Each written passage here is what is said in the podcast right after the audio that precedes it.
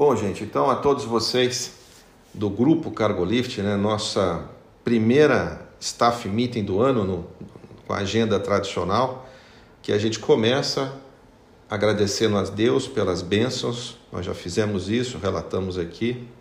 Depois os pedidos de oração, nós já fizemos também. E agora, pela semana 3 de 23, vamos fazer o nosso momento com Deus. E aí, gente, eu decidi focar exatamente no versículo tema para esse ano, para todas as empresas do Grupo Cargolift, que nós apresentamos lá na Cargo Fest do final do ano, né? Ele está em Hebreus, capítulo 11, versículo 1. Olha que bonito. A fé é a certeza de que vamos receber as coisas que esperamos, e a prova de que existem coisas que nós não podemos ver. Então, isso está lá no livro de Hebreus, porque o livro de Hebreus conta como é que foi a história do povo hebreu.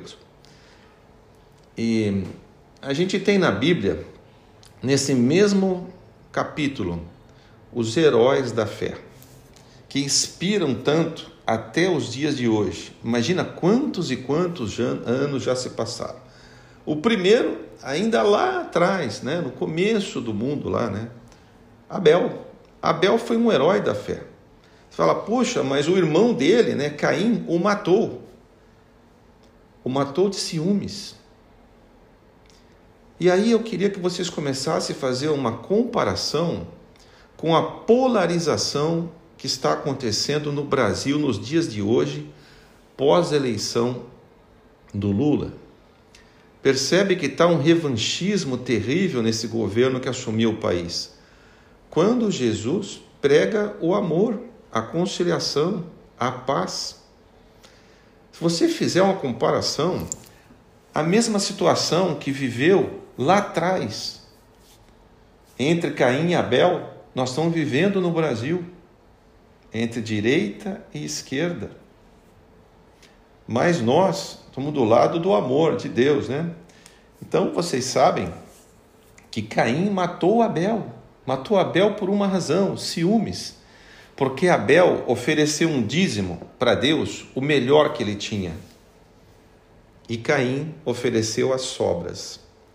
Abel agradou a Deus e Deus passou a fazer Abel prosperar cada vez mais, pois o próprio irmão Caim matou Abel de ciúmes.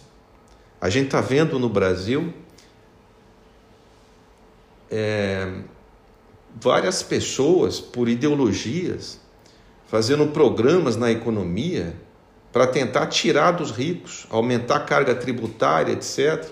Quer dizer, não vão conseguir tirar dos ricos, porque os inteligentes que têm condições saem do Brasil, como aconteceu com os venezuelanos. Então parece uma coisa assim: olha, nós não temos, mas também queremos que vocês não tenham.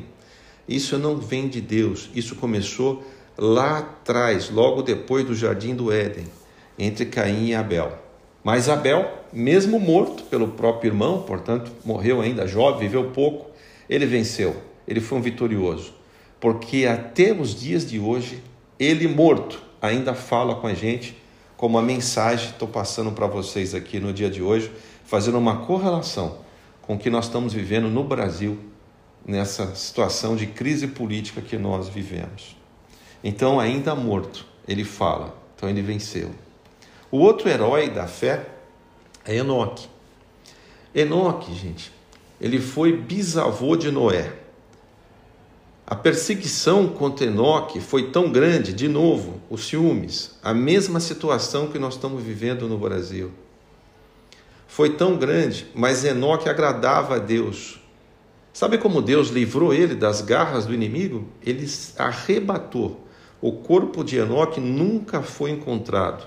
Deus o levou para os céus. E a mensagem que Enoque pregava, e era isso que indignava tanto o povo, gerava ciúmes, porque Deus o abençoava, inspirou tanto que o bisneto dele foi Noé.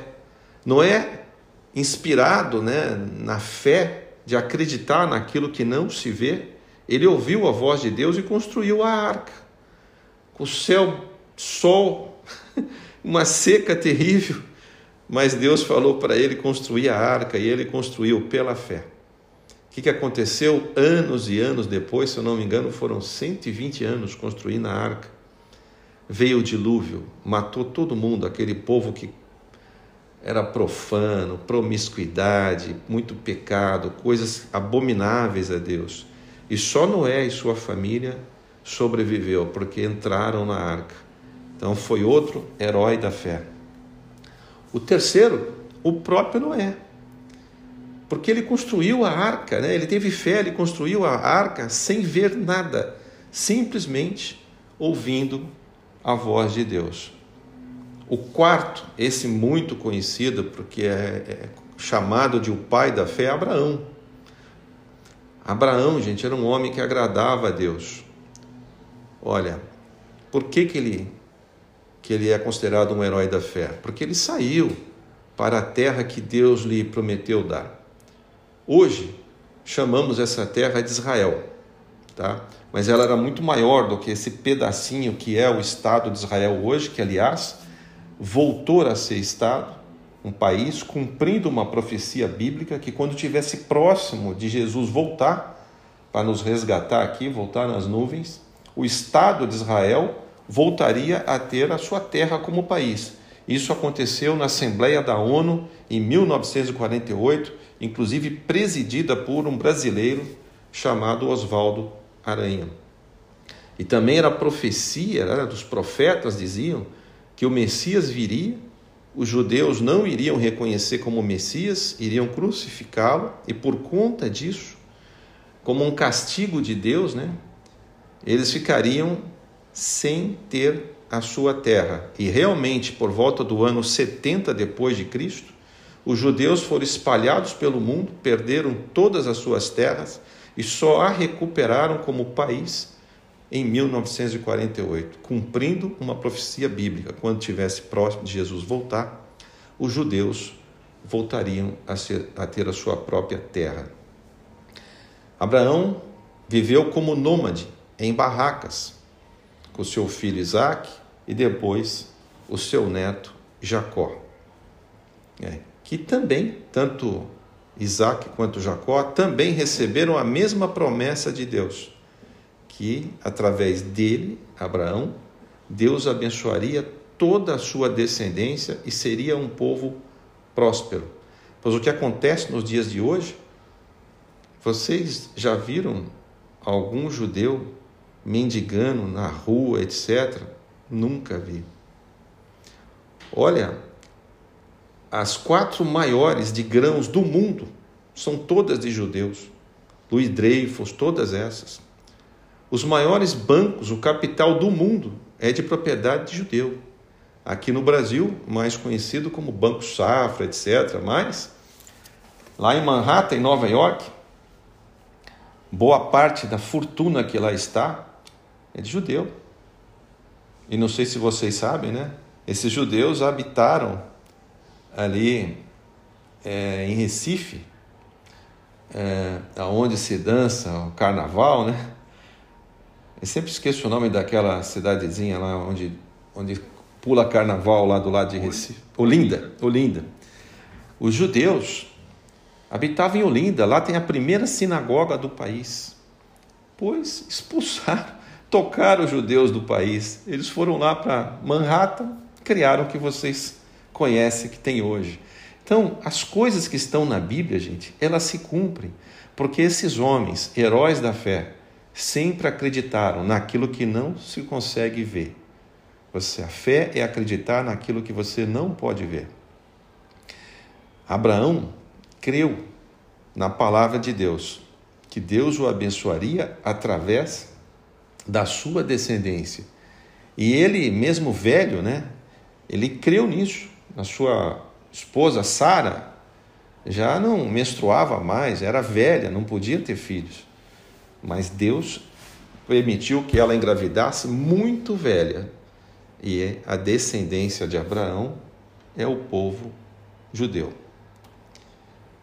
E Abraão teve seu filho Isaac, então filho de Sara com ele, esse filho da promessa, como chama. Isaac teve vários filhos, mas teve Jacó como seu primogênito. Jacó teve vários filhos com mais uma mulher e teve José com a mulher que ele mais amou. Eu fiz aqui o Mansur que gosta, né, nosso financeiro aqui que gosta de números, né, Mansur?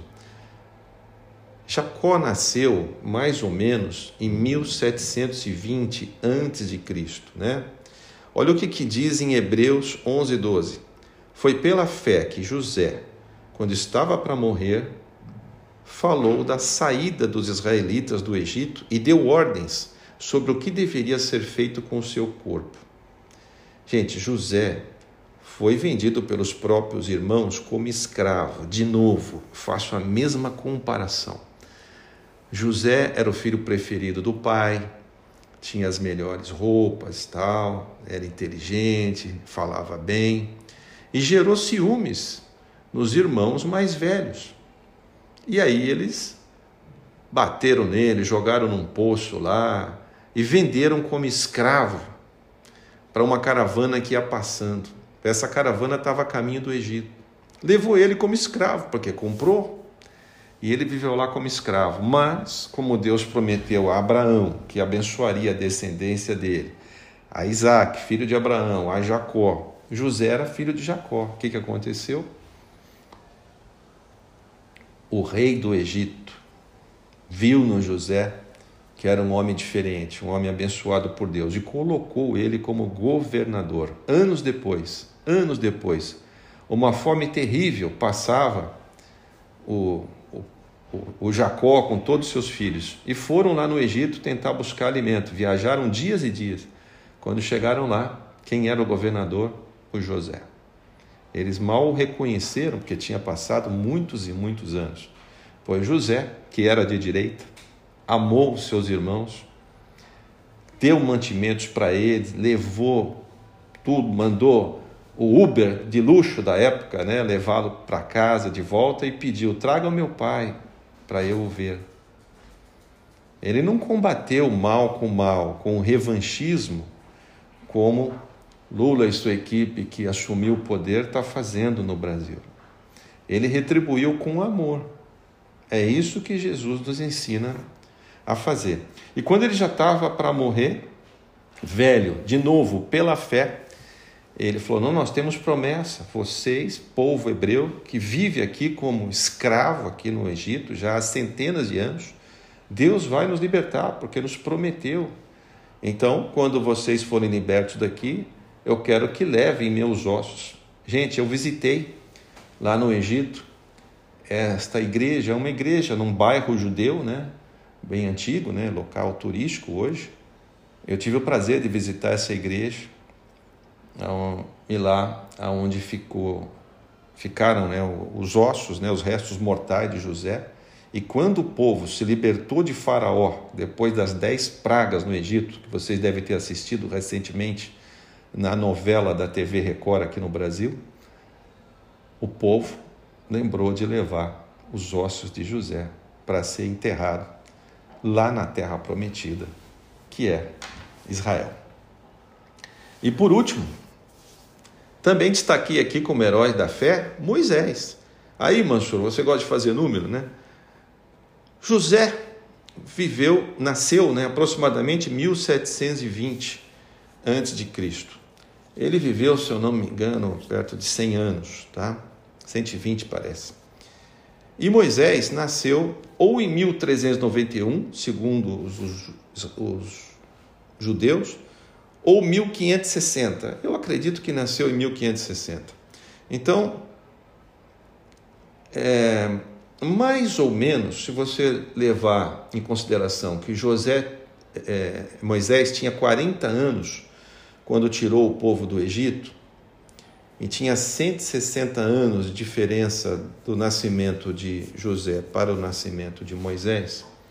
Então eu calculo que aproximadamente entre 120 a 200 anos, entre 80 talvez, 80 anos a 150, 160 anos, por aí é que o povo saiu do Egito. Então, se vejam a fé que José te, que, que Moisés teve, né? Desculpa, José teve. Você veja a fé que ele teve. 80, 120 anos depois, aconteceu aquilo que ele via pela fé, que o povo seria libertado do Egito, e ele pediu então para que levasse seus restos mortais para a terra prometida. Isso é lindo. Olha o que diz aqui em Hebreus 11, 24 e 25. Foi pela fé que Moisés, quando já era adulto, não quis ser chamado de filho da filha de Faraó.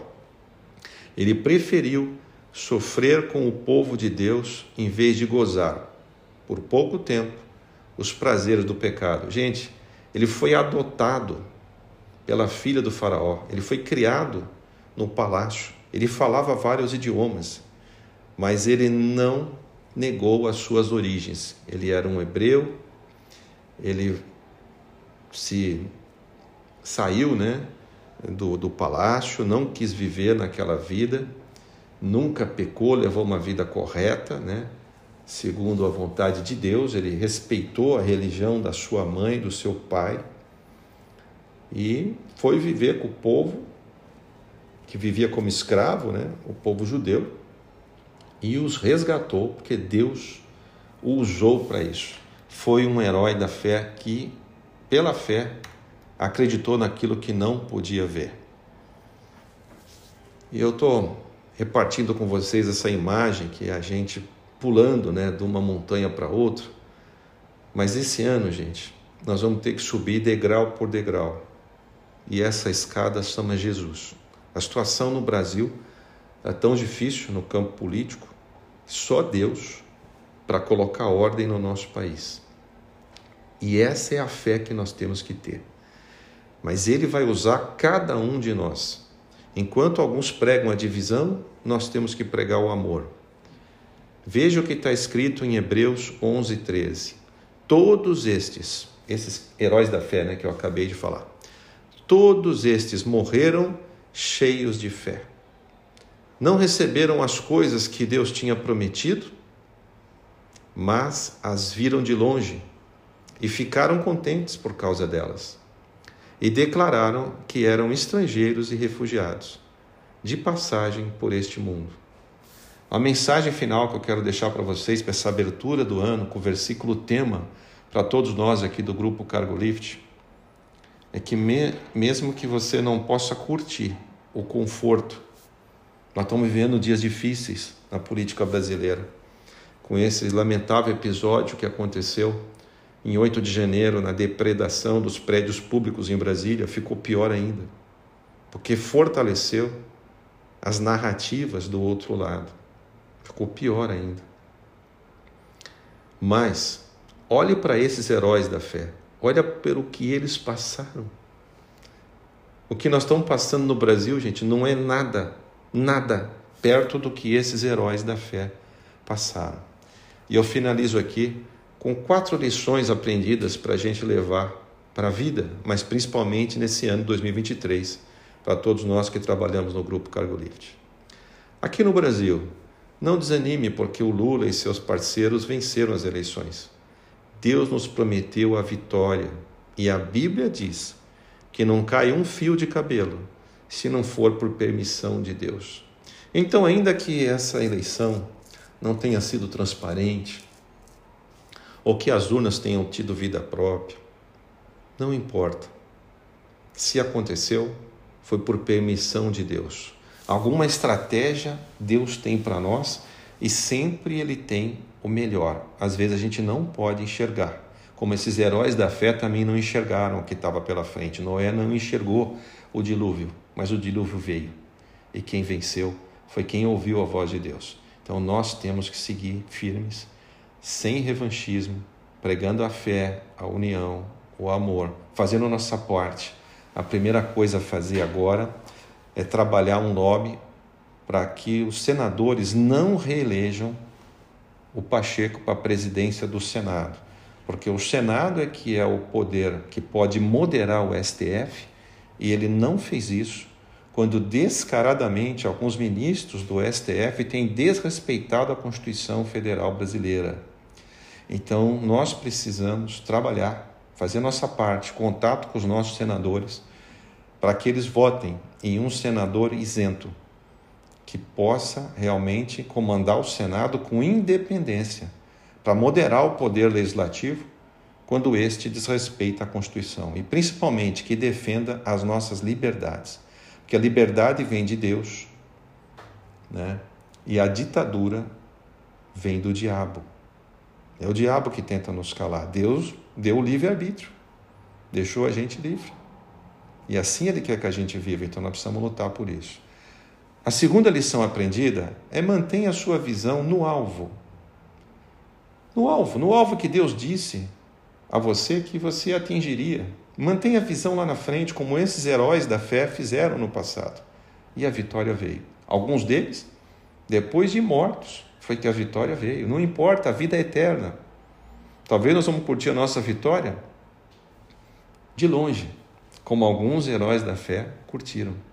Moisés mesmo, ele caminhou com o povo 40 anos no deserto, mas ele só viu a terra prometida de longe, lá do Monte, Monte Nebo.